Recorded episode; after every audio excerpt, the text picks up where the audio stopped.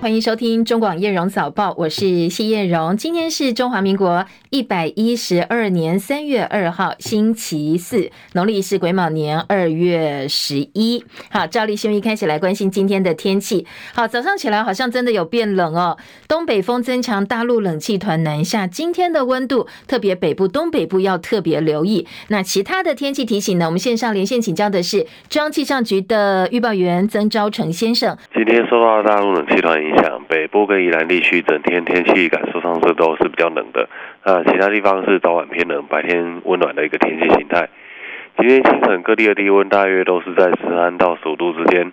本岛最低温是发生在中寮、南投中寮的十度。那今天北部跟宜兰的白天高温跟昨天相比，大概下降了四到五度左右，白天的高温是十八到十九度之间。中南部可以看得到阳光，所以还是可以到达二十到二十六度。这个类温差还是蛮大的，大家早出晚归要留意增减衣物。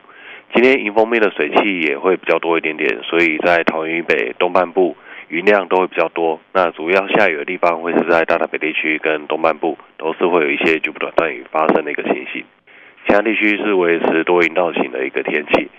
那今天东北季风的这个风力也是会增强，上午开始整个西半部还有澎湖、金门、恒春半岛都会有开始吹九到十级的强阵风，其他地区的这个风力也会蛮大的，而且沿海的风浪也会变大，大家在海边活动都要留意安全。那招牌掉落物还是要留意一下，可能风也会比较大一点点。那谢谢昭成的提醒，也提供给大家参考。一个是日夜温差，另外一个是南北温差哦。如果南来北往的话，可能在温度方面也要特别注意。还要提醒大家的是，空气品质受到大陆冷气团影响，清晨的东北风可能会夹带境外污染物移入，影响浓度还要看上游累积程度，还有降雨强度而定。云嘉南局部地区短时间之内可能会达到橘色提醒，而北部竹苗、中部高屏的空品区，还有马祖、金门都是橘。橘色提醒哦，也提供给大家参考，特别注意。另外，南部水情吃紧，去年以来降雨量是三十年来新低。旱灾中央灾害应变中心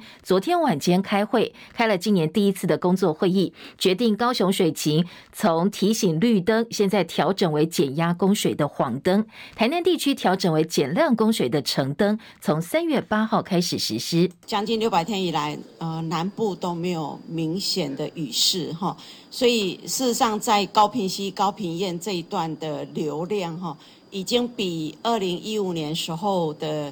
呃分区轮流供水时候的流量还要低了。我们会呃做一些相关的安排跟调度。那我们也启动了一个南部啊、呃、一个供水的计划。那这个计划呢，就是希望在四月底以前哈，能够啊、呃、再开发出每天有呃大概是十三点六万吨的水哈，来供南部来使用。那关于产业的用水的部分，那目前我们都有做很好的调配，所以产业的用水，啊、只要按照我们的目前相关在台南或者是在高雄的等等哈，大大家的一个节约用水，产业用水是没有问题的。经济部长王美花特别说明说，现在南部降雨不佳，水情严峻，所以南部的民众要节约用水哦，来因应可能持续的旱象。气象局预报中心主任吕国成昨天说，反圣婴现象影响虽然在减弱，不过还在影响当中。三月到五月的雨量预报目前是偏少到正常，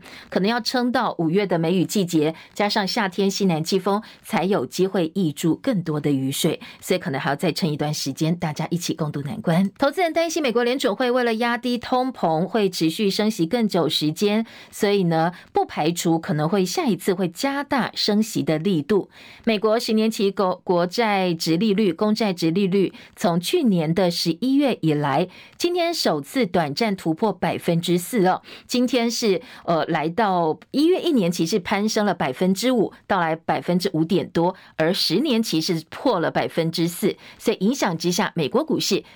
收盘大多都是收黑的，最主要美债殖利率延续了二月份的升势，十年期美债殖利率突破百分之四，一年期则攀越百分之五。收盘道琼涨了五点，三万两千六百六十一点；标准普尔指数呢跌了十八点，来到三千九百五十一点；纳斯达克指数跌七十六点，一万一千三百七十九点；费城半导体跌两点。两千九百五十五点。而 ADR 表现，金圆双雄逆势走高，台积电涨百分之一点五五，八十八点四二美金；联电 ADR 涨百分之一点六，收在八点二六美元。深夜收盘的欧洲股市主要指数大部分也是收跌。伦敦股市呢，今天是逆势上涨，小涨三十八点，七千九百一十四点。法兰克福指数跌六十点，一万五千三百零五点。巴黎 CAC 指数跌三十三点，七千两百三十四点。昨天台股开低走高，收盘是涨了九十四点，收在一万五千五百九十八点。昨天的成交量两千五百一十五亿元，三大法人卖超五十七点三亿。亚洲货币在廉价期间普遍走弱，台北股汇昨天就脱钩了，不同调。台币兑换美元盘中一度重贬超过一点七角，掼破三十点六元关卡。不过随着股市翻红，涨幅扩大，台币的贬幅收敛，收盘的时候还是贬超过一角，贬了一点零八角，三十点五八八兑换一美元，写下近两个月来的新低。房市景气退烧，房贷数据也可以看得出来哦。央行昨天公布，一月份全体国营房贷余额是九兆三千六百六十五亿，单月大减一百零九亿元，七年来最多。房贷年增率进一步下滑到百分之五点六一。好，这些数字呢，都可以让大家看得出来，现在。在房市是相当不景气哦，一片冷飕飕的。昨天央行官员表示，一月份的房贷余额罕见减少，最主要是适逢农历春节，工作天数比较少的关系。不过最近房市面临央行升息政策是打炒房，加上大环境不佳等等利空，这些都是房贷余额罕见衰退的主要原因。而昨天，央行总裁杨金龙是到立法院进行了业务报告，对今年的经济成长率保二，他说是有信心的。至于我们的通膨呢，则是预期应该会趋缓，经济呈现温和成长，而且他认为不会出现停滞性的通膨。张佳琪的报道，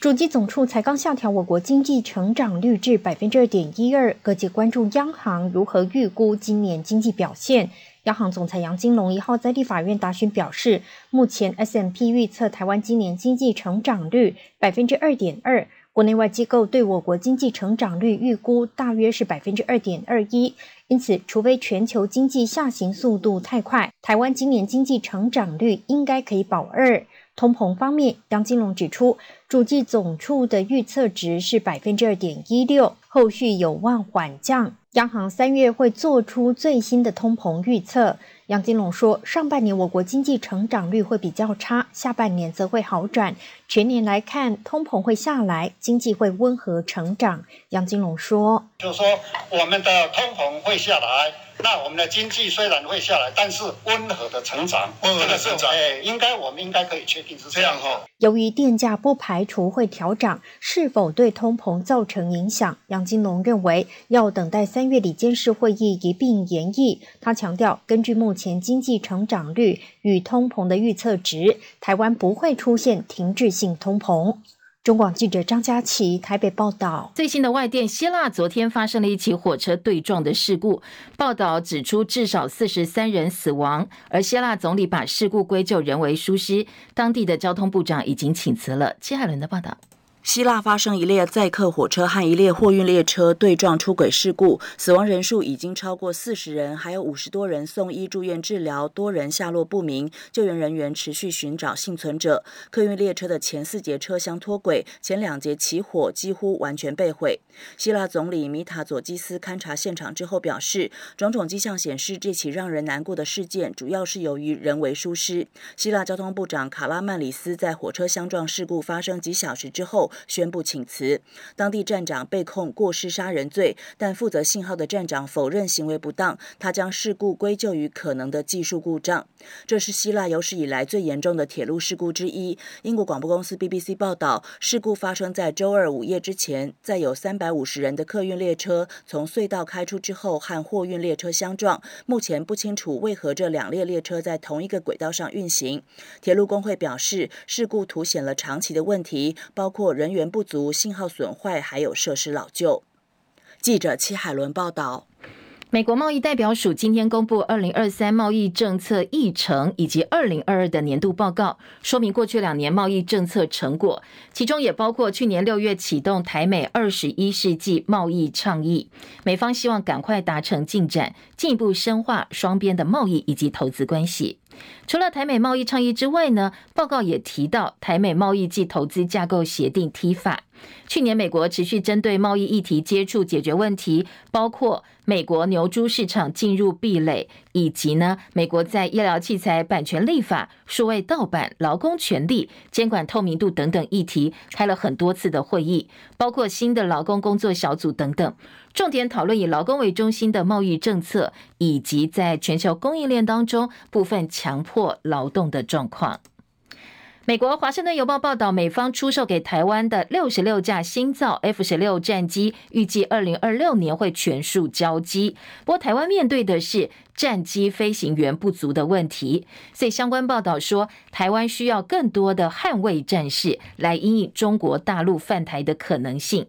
另外，最近传出在台湾的美侨收到美国在台协会 AIT 发出的通知，以地震作为代号，要进行撤侨了，还公布了一份撤侨计划。两岸情势诡谲，包括美军的陆军部长沃美斯在内，很多美方人士几次都表示，美国应该协助台湾提升不对称的作战能力，变成一只难以吞下的豪猪。在这样一个背景之下，又传出 AIT 发布撤侨计划，所以外界联想，诶，美国是不是一方面准备撤侨，一方面呢，准备把台湾变成战场呢？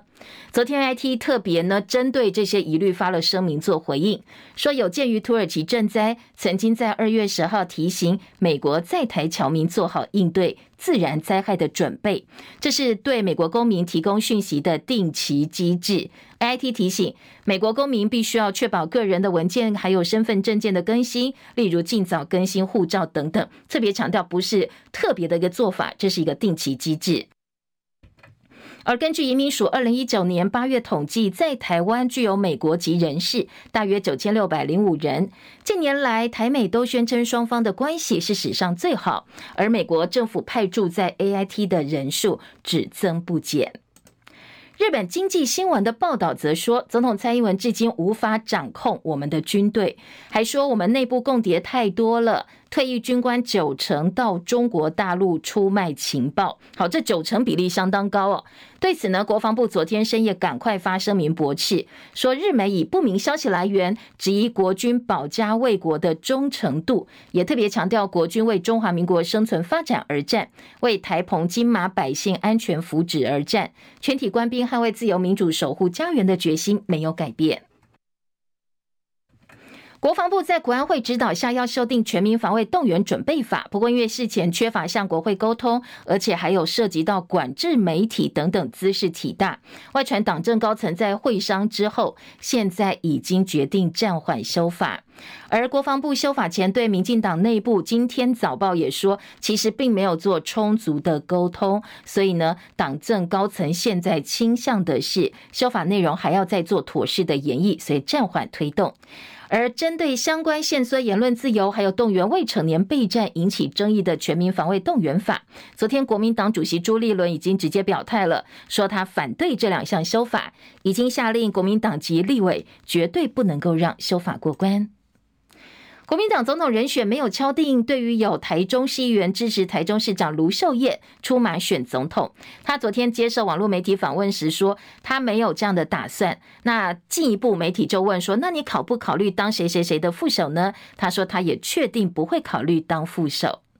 二零二二年底地方选举，民进党大败，随着总统蔡英文请辞党主席，党务主管也随之请辞，其中包括了民进党副秘书长林鹤明跟林飞林飞凡呢，也都离任。其中这个林鹤明哦，过去被网友戏称是绿营的。网军头，那他现在公开了新的职务，他要到三立集团子公司创造智能团队担任行销长。所以今天早报也质疑说，民进党党政军势力是不是要扩大到电视台这些电子媒体或者是网络媒体呢？立法院国国民党团总召曾铭宗也质疑，过去林鹤敏被质疑是民进党的网军头子，他在三立新职。疑似哦，或者到底是不是为了二零二四总统大选的媒体操作而接了这项工作，值得外界关注。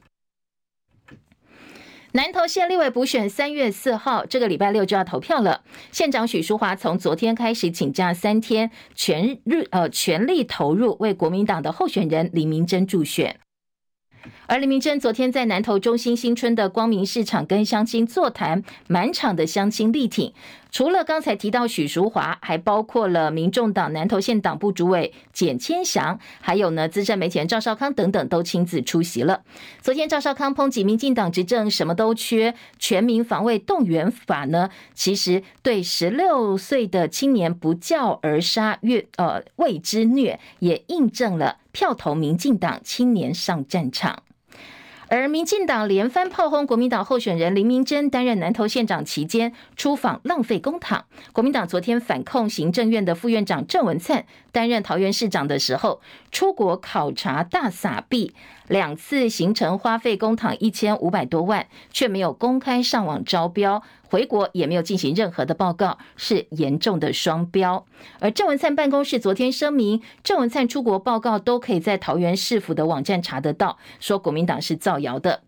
至于周五选前之夜，国民两党是总动员，林明珍会在县立体育场举办活动，而国民党主席朱立伦呢，则带领台中市长卢秀燕、彰化县长王美、王惠美、员林县长张立善、南投县长许淑华等。中部的县市长全部到场力挺，而林明珍呢，也对于自己接下来的选情非常的有信心。台北市长蒋万安身为蒋家第四代的身份呢，前天在台北市二二八追思活动当中遇到了挑战，他也以台北市长的身份为七十六年前发生在台北市大道城天马茶坊附近弃烟事件，进而导致全台二二八事件的历史伤痛公开道歉。不过随后呢，二二八国家纪念馆昨天就出来指证蒋万安，说二二八事件并不是天马茶坊附近弃烟所导致的。他说是有一些其他政治的一些政策上的因素。而台北市文化局长蔡诗平则表示，中央要怎么诠释二二八，他表示尊重，市府也尊重。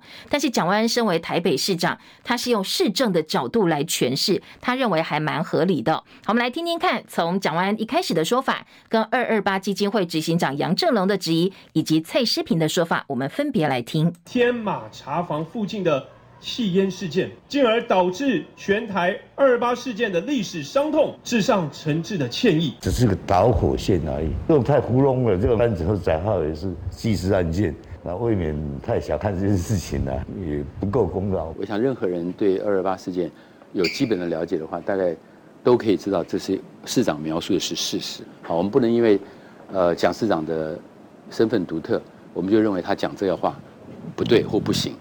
好，二二八国家纪念馆也被网友找到说，政府董事代表是前内政部次长陈宗彦，所以质疑说，现在呢公开来质疑这个蒋万安的声明，恐怕是中央刻意针对蒋万安。而二八协会名誉理事长廖继斌致辞的时候，大赞前总统马英九，说他跟二八受难遗族现在跟亲人一样的关系，被民进党台北市议员吴益吴沛忆哦质疑说，这叫做政治吹捧。现在呢，廖继斌很生气。他气得说，不排除提出告诉，除非吴佩义跟他一起到二八遗族的坟前呢，大家一起哦来把话讲清楚。而国民党议员钟佩君提议台北市府停办官方的二二八纪念会，时代力量党主席王婉玉昨天强烈反对停办。那民众党立委邱成远、陈婉慧都认为应该继续办，不过纪念形式可以再加以讨论。对此，昨天台北市文化局长蔡诗平也回应说，台北市应该不会停办。对此，钟佩君说：“这不是文化局长一个人说了算，议员有提案权，到时候会交由委员会进行讨论。”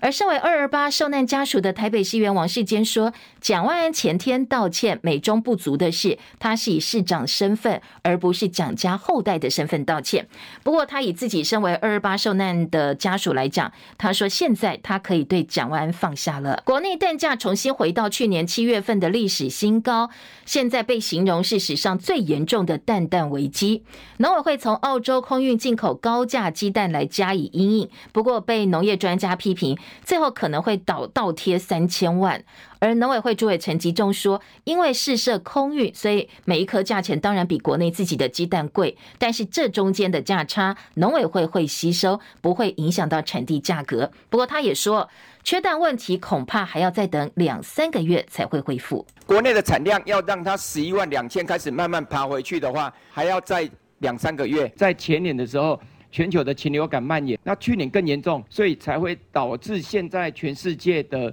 鸡肉的生产跟鸡蛋的生产大受影响，进口只是不得不得做法了。对，我们是期待通过国内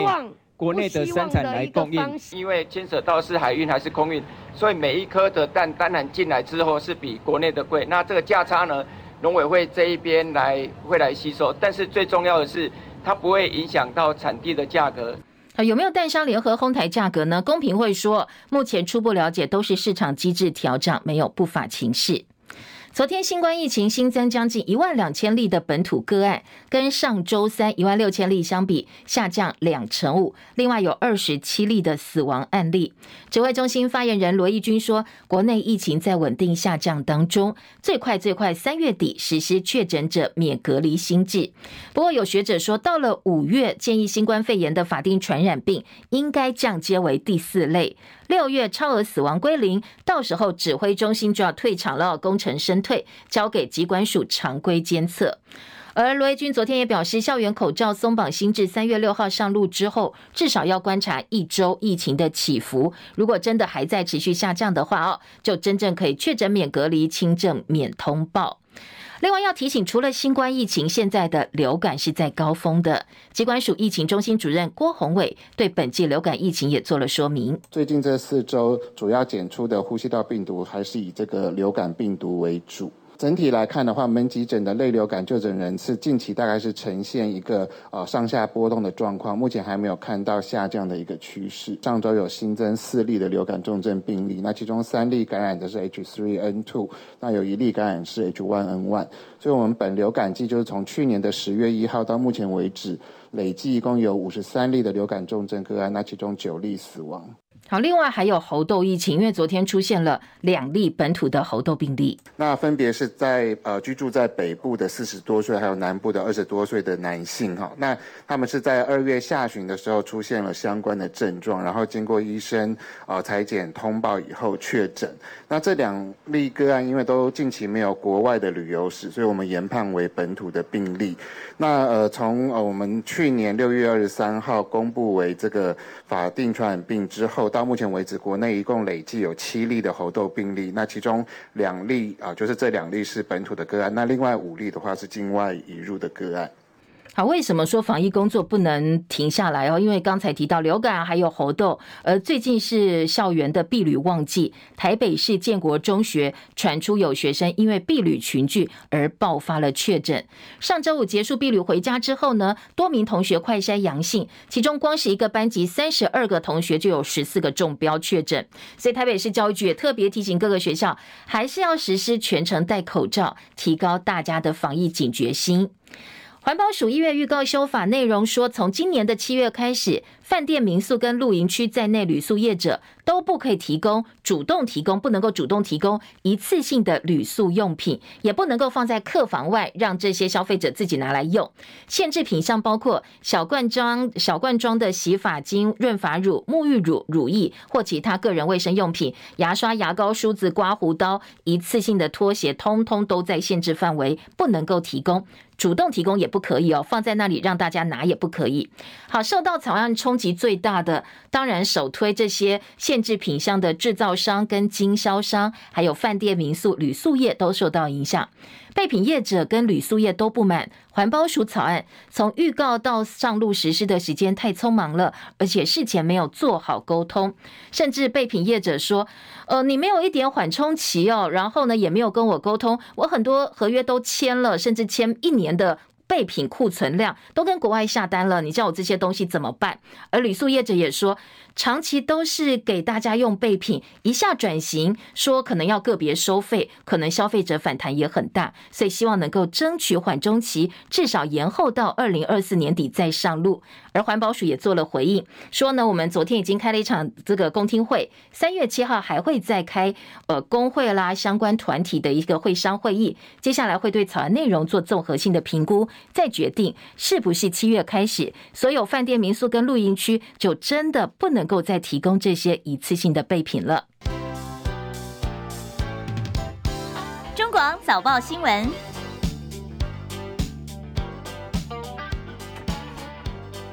提醒您，谢谢大家。好，再来关心今天综合性报纸跟财经报纸的头版新闻重点。头版头条方面呢，今天中时关心的是，呃，疫苗采购见周延，但是监察院为什么没有提纠举或弹劾呢？讲的是什么？讲的是，呃，在几个大案子当中哦，国民党立院党团说，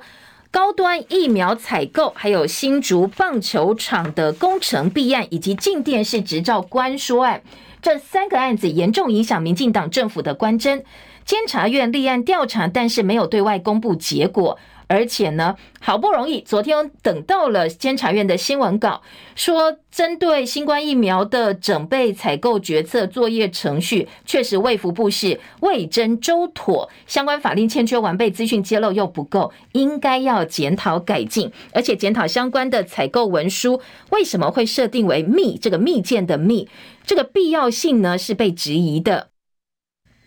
好，讲了这么多，确定监委觉得说，嗯，在高端疫苗采购案的部分，确实卫福部做的不好，做的有点呃欠缺完备。但是为什么没有对相关的疏失提出纠正或者是弹劾？而另外两个案子，包括镜电视跟呃新竹市立棒球场，目前的调查就没有出来了。所以针对已经出来的部分，《中国时报》质疑这个监察院好像有一点轻轻放过的感觉哦，而且内容呢，在文字的叙述当中呢，也是非常非常温柔，对呃卫福部多所体谅，这是今天《中国时报》的重重点。那至于为什么要加密？昨天卫福部的部长薛瑞元也特别在解释说，呃，如果涉及到跟厂商签订合约内容，包括专程呃制成的专利啦、价格数量都有保密条款，所以必须十年后才公开。一般文件加密，只要不是这么重要。真的要公开的话也没问题啊，我们可以公开给大家看哦。好，这是今天《中国时报》的头版头条。而监察院则说，呃，我们真正的调查报告，详细调查报告会适时的对外公开。好，另外，《联合报》今天的头版重点关心的就是延续昨天的话题，大家的劳保这个金额哦，到底现在呢？我们整个劳保基金有没有什么样的问题？今天关心的是今天会。入账的基金收益，呃，去年金融市场不好嘛，全球都不好，跌跌不休，包括新制劳退在内，劳动基金也是惨赔的。攸关一千两百五十一万劳工账户的新制劳退，去年的收益分配，今天就会入账。以去年来讲，劳制呃这个新制劳退亏掉。两千两百八十点三亿元，如果说平均给每个人的话，你可能要倒扣一点八二万，这个亏钱呢，写下二零一四年劳动基金运用开办以来最糟糕的一次。好，大家感觉好像没有拿到钱，但其实呢，整个收益部分换算，呃，我们是亏钱的。那今天在联合报的头版。告诉你账户缩水了，那历年的本金虽然不受基金投资亏损的影响，但是百万账户估计至少会少掉六万六千七百块。而劳保局昨天特别提醒说，劳工有保证收益机制，大家也不用太担心。不过今天在内页联合报继续提醒，我们整个这个劳保机制、劳退机制，还有我们的劳动基金哦。整个钱到底什么时候呃是真正的会达到破产？大家可能要持续来关注，而且呢，对于整个运作的部分哦，政府机关也必须要公开摊给摊在阳光下，告诉每一位劳工才是真正哦必须要做的事情。而且这只是今年第一个月的状况哦，后续还要再看国内外金融表现，所以未来的投资收益到底是会呃随着经济回温呢而回稳，还是说继续赔下去、亏下去哦？今年联合报带大家一起来掌握跟关心，而自由时报今天的头版头条则是。美国外交、金融两个委员会昨天通过了一系列的挺台法案。今天放在头版大标的是说，美国众院表示经济贺祖中犯台，要求国务院定期检视对台湾的关系。提案人众院经委会副主席呃希尔表示，他认为这是美国国会到目前为止发出最清楚的信号之一。一旦中国武力犯台，美国已经做好准备了，会让中国的领导人付出代价。好。话讲得很狠哦，很直接。今天的《自由时报》大标题就是：美国的众院要经济贺组中犯台，外交金融两个委员会通过一系列的挺台法案。好，这个消息呢，今天其实呃早上还有最新的一个更新版本。今天外电更新说，其实除了昨天美国众院是一口气通过八部挺台抗中法案之外，呃，里面包括了刚才提到的这个所谓经济吓阻中国犯台啦，要求美国国务卿定期检视对台湾交往准则的台湾保证实施法案。今天又有三部授权禁止 TikTok 成立对抗中国恶意影响力基金，还有制裁涉入中国侦察气球计划人士。好，这些法案呢，嗯，都是今天最新通过的。其中有一部纳入修正案，支持台湾参加 ICAO 国际民航组织的会议跟活动。对抗中国恶意影响力基金授权法案部分，则是授权。二零二三到二零二七年，每年拨款三亿两千五百万美金，换算台币大概将近一百亿哦，九十九亿九千五百三十七万，来对为作为对抗中国恶意影响力基金。不过，呃，众外委会通过的法案交给众议院的院会审议，获得参众两院通过之后，再交给美国总统签署才会正式生效。所以后面还有一些流程要走。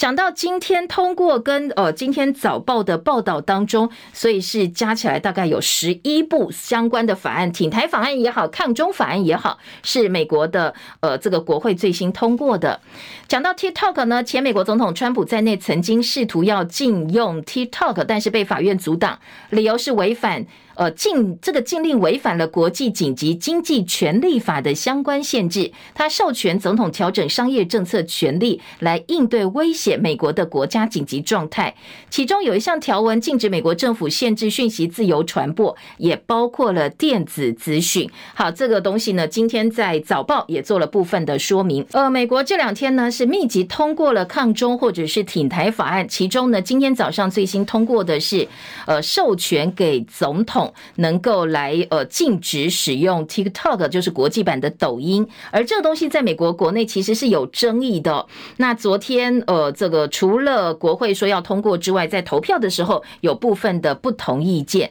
因为除了 TikTok 之外，如果任何外国法人或自然人被认为是协助中国从事监控、言论审查、情搜、干预美国或台湾这些民主盟友的选举，也被认为是试图要影响美国的政策，总统也可以加以制裁的。在知情的情况之下，提供这些主体财务材料或技术协助，又或者被其控制，所有法人或自然人也会被连带制裁。所以呢，呃，尽管说民主党是反对，但是共和党主导外委会利用多数优势，还是把法案送出了这个委员会。好，这是 TikTok 今天相关法案呢，在美国国会的最新进度。而今天在呃这个自由时报的报道当中也提到了说，嗯，在昨天通过的法。法案当中，外委会通过《中国不是开发中国家法案》、停止强摘器官法案、海底电缆管制法。那在台湾保证法部分是要强化国会对美台的监督，要求美国国务卿至少每两年要跟国会提出报告。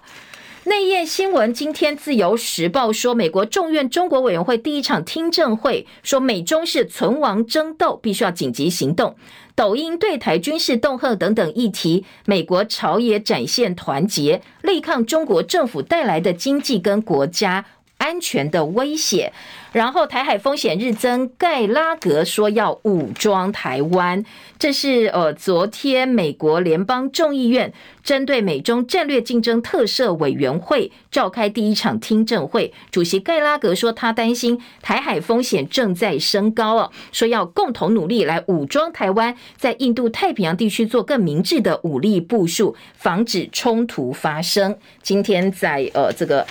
自由时报整个版面的报道，联合报今天也放在三版，说美国担心中青台，中共武力犯台时间不在我们这一边。众院中国委员会畅谈中国的威胁，听众举停止仇恨亚裔人士的标语表示抗议。好，针对台湾安全的部分呢？昨天在现场的这个官员表示，硬实力很重要，提供台湾更多跟台湾军队整合的军事能力，达成吓阻，让解放军相信没有办法透过动武来达到目标，相当重要。不过刚才提到盖拉格也表示，呃，现在台海风险时间已经不站在我们这一边了，必须要减少依赖中共，防止冲突发生。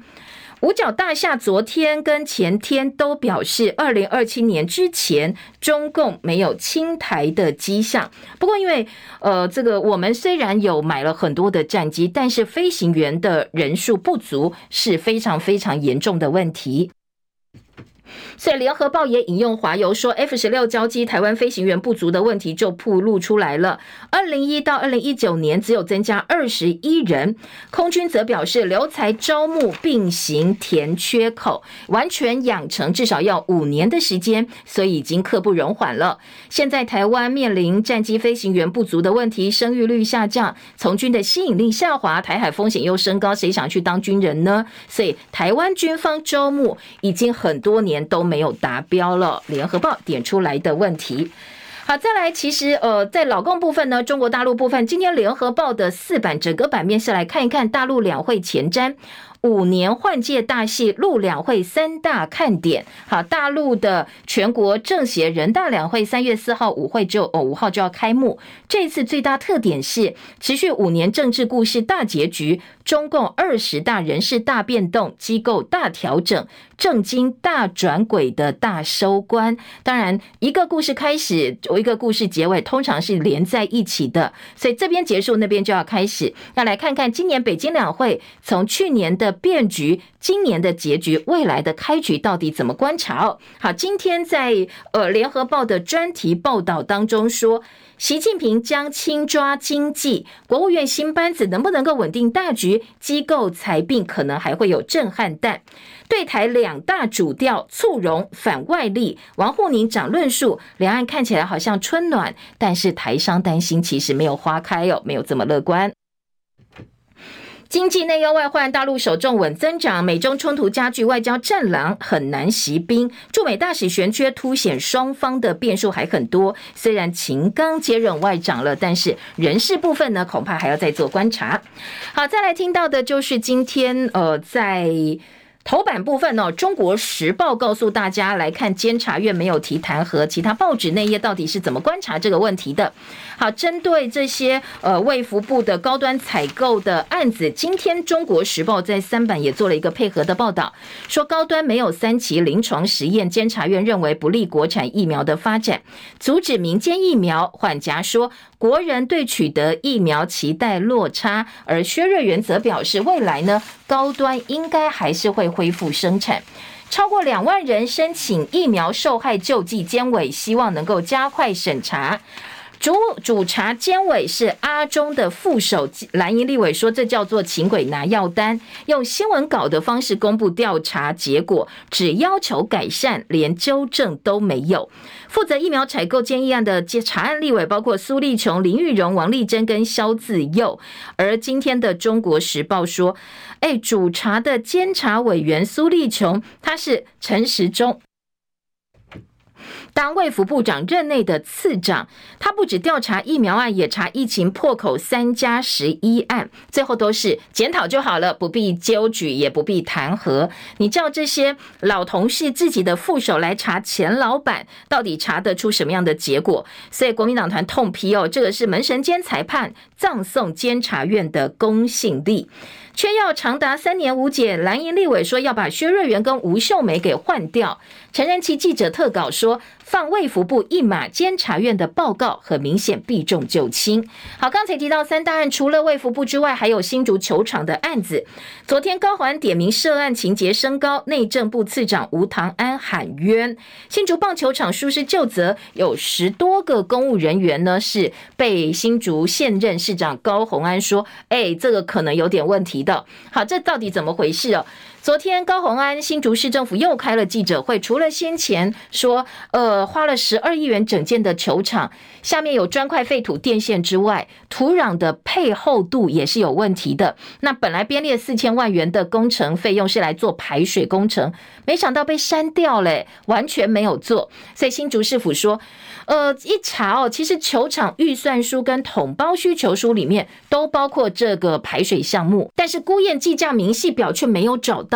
到底是厂商做了台水工程漏列表呢，还是说呃这个预算被删掉拿去做别的用途挪用了？这个要再做调查。他也说，整个球场案呃确定行政疏失人员有十多个，其中层级最高的是现任的内政部次长吴唐安。吴唐安昨天也回应说，我通通按照办理呀。啊！你说我这个有疏失是跟事实不符，但是呢，市府又立刻打脸回去，说土壤级配跟排水工程项目的预算书啦、戏社都在二零二零五月核定。那吴台安说，我什么时候就已经离职了，我根本没有是不是当时的官员，但是市府说。整个时间序哦，这个吴唐安二零二一年三月离开新竹市府，但是这些工程核定的时间不是施作，是核定的时间是二零二零五月，你还想要自己来狡辩吗？好，这个是新竹市府又打回去哦。今天联合报这一则新闻也放在了二版，做了版头的大标题，要查这个吴唐安。联合报今天在二版也来检讨整个版面的新竹棒球场缺失，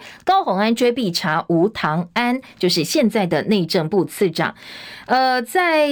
呃联合报另外有点到说，弊端浮出台面，检方什么时候给交代？到底有没有不法哦？新竹地检署从去年七月份案调查到现在都没有消息，什么时候给交代？诶，大家一起来监督。好，联合报的报道。今天《中国时报》在头版另外一则政治焦点，林鹤明转战三立，蓝营立委质疑是为二零二四媒体操作。他过去被封是民进党的网军头。好，今天的联合中时哦，都是整个版面来告诉大家，民进党前副秘书长林鹤明最新的工作。他从三月一号起加入三立集团子公司创造智能团队，担任行销长。所以，民进党的党政军势力会不会扩大媒体的影响力？这个是今天中国时报在头版的标题。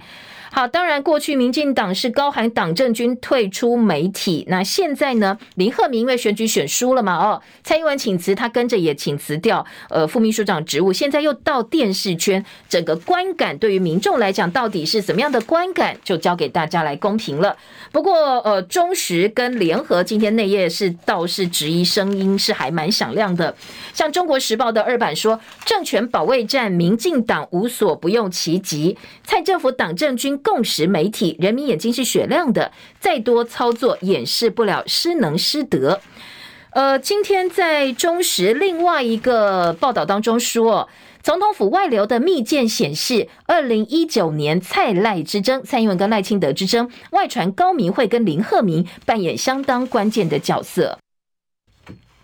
嗯，这个林鹤明到三立旗下子公司担任行销长。二零二零总统府流出的密件显示，早在林鹤明担任总统府发言人期间，当时还是三立资深副总的高明慧慧呢，跟林鹤明就有密切合作，甚至在蔡赖之争的时候，有所谓毁赖计划，就是这两个人密切合作，结果呢，让蔡英文顺利的连任，而且出现连任了。说这两个人是大功臣呐、当时在三立跟林鹤明之间。就有非常密切的合作。而今天的联合报呢，则是放在五版政治版。说正媒双栖吗？林鹤明担任三立子公司行销长，王鸿薇国民党立委说，社群代操就是帮民进党养网军。这个林鹤明则说，新职是他的新挑战。好，这个外界质疑正媒双栖。王宏维批评三立跟民进党关系密切，那现在就是明年选战马上到了，现在他去三立是要帮民进党操盘网军。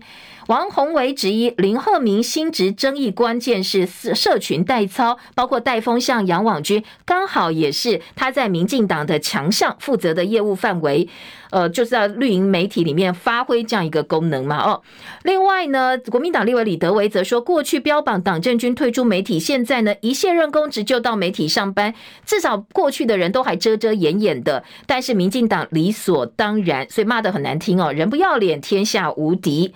而在三立则发出新闻稿说，创造智能执行长林慧珍特别解释，林鹤明在政府部门跟党政服务超过十年的时间，所以希望他的加入能够扩大服务的广度。而林鹤明则表示，科技会继续进步，所以呢，他希望能够借由加入创造新的商机。联合报记者蔡靖宇说：“党政军退出媒体就是笑文了，笑话一则。现在又是一个绿媒双标。呃，党政军媒体呢，这个退出媒体只是一则口号，或者是特定针对蓝营人士，绿营是不适用的。好，这是两个报纸的报道。”防境外势力介入检警调联系平台昨天启用，讲到二零二四总统大选，最高检超前部署。今天自由时报放在头版的中间版面，说要防外力介入选举，查境外势力，包括调查局、刑事局，现在都现在要呃全力整合起来，要查查选举赌盘，也鼓励大家检举要从优给奖。好，今天的中国时报放在二版，自由时报放在头版的报道。讲到二零二四，今年联合报有卢秀燕说，她不选总统，不当副手，正式表态。她说，党内如果有志之士，应该勇敢表态。认为国民党七月提名太慢了。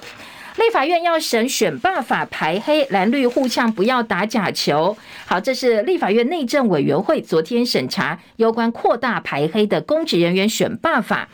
今天联合报除了报道昨天绿营蓝绿呃在立法院蓝绿互呛之外，记者林敬明特稿说。绿营甩黑锅之前，先解决台南的黑金问题。说呢，呃，现在绿营说我要展现排除黑金的决心，希望国民党不要用任何的技术杯葛，把黑锅甩给国民党。但是你自己先解决台南八十八枪枪击案、正副议长贿选案，而不是一只手指指别人，对自己的问题呢却视而不见。中时内页新闻：二二八纪念会被闹场民代提停办引起争议，那包括了台北市，包括了呃这个民众党跟时代力量都认为停办是不可行的。还有二二八国家纪念馆董事还是陈宗彦，所以呢，蒋万安致辞的时候的闹场，以及后来二二八国家纪念馆纠正蒋万安的说法，都遭到了质疑，好像呃后面的动机不是这么单纯呢、哦。再来关心的是，今天在内页新闻还包括了，呃，《中国时报》有一个最新的民调，说六成一的民众认为台湾应该亲美和中，不要选边站。这是民主基金会的最新民调，五成五认为美国有台只是利用台湾而已。好，南投立委选战，今天各个报纸也有这个拿到了版面。蔡培慧，民进党的这个候选人，今天的《自由时报》给到版头大标，他承诺说。选举补助款通通都要拿来捐做公益。许淑华则表示全力辅选林明珍，所以他先请假了。三十年来最干，高雄三月八号开始减压供水。联合报的生活版版头不缺水，屏东农业用水拉警报。春雨解旱吗？气象局说，嗯，没有那么乐观哦，还要撑到五月份。猴痘藏隐形传播链，医生说要追加疫苗。好，再来在财经报纸呢，今天的财经报纸《工商时报》的头版头条告诉你，景气真的很冷哦。景气冷飕飕，已经连亮连续三个蓝灯，还特别用蓝底白字跟蓝色标题，让大家感受到冷意。这是国发会公布的景气报告，因为出口生产持续走弱，一月份景气综合判断分数降到十一分，近十四年来新低，亮出连续第三个月的蓝灯，代表的是景气低迷，全球经济下行的风险升高。而另外在，在呃，《经济日报》今天则是告诉你，房市一样冷飕飕的，房市交易急冻。二月前两个月六都移转大减百分之二十八，那整体房市交易时间会拉得更长，溢价空间也增加，房价修正是必要的成交关键。如果你真的想买房子的话，缩小买卖双方对价格的认知差距，恐怕才有机会。而经济日报还说，台股内资点火，电子股现在变成主流，收盘又见七千金。工商时报告诉你是三月第一天，台北股会不同调，台币对美元重贬一点零八角。那在股市部分，则是涨了九十四点。两会行情启动，陆股、港股。股汇都是同声唱旺，还有那些新闻告诉你什么都冷，唯一热的是什么？二月份的车市写下二十四年来同期新高，而大陆制造业的 PMI 也写下十年来的新高。以上是今天叶荣早报的新闻重点，谢谢大家收看收听，也祝福您今天美好身心。好，记得哦，我们在 YouTube 频道要把永按赞、分享、订阅频道哦。明天见，拜拜。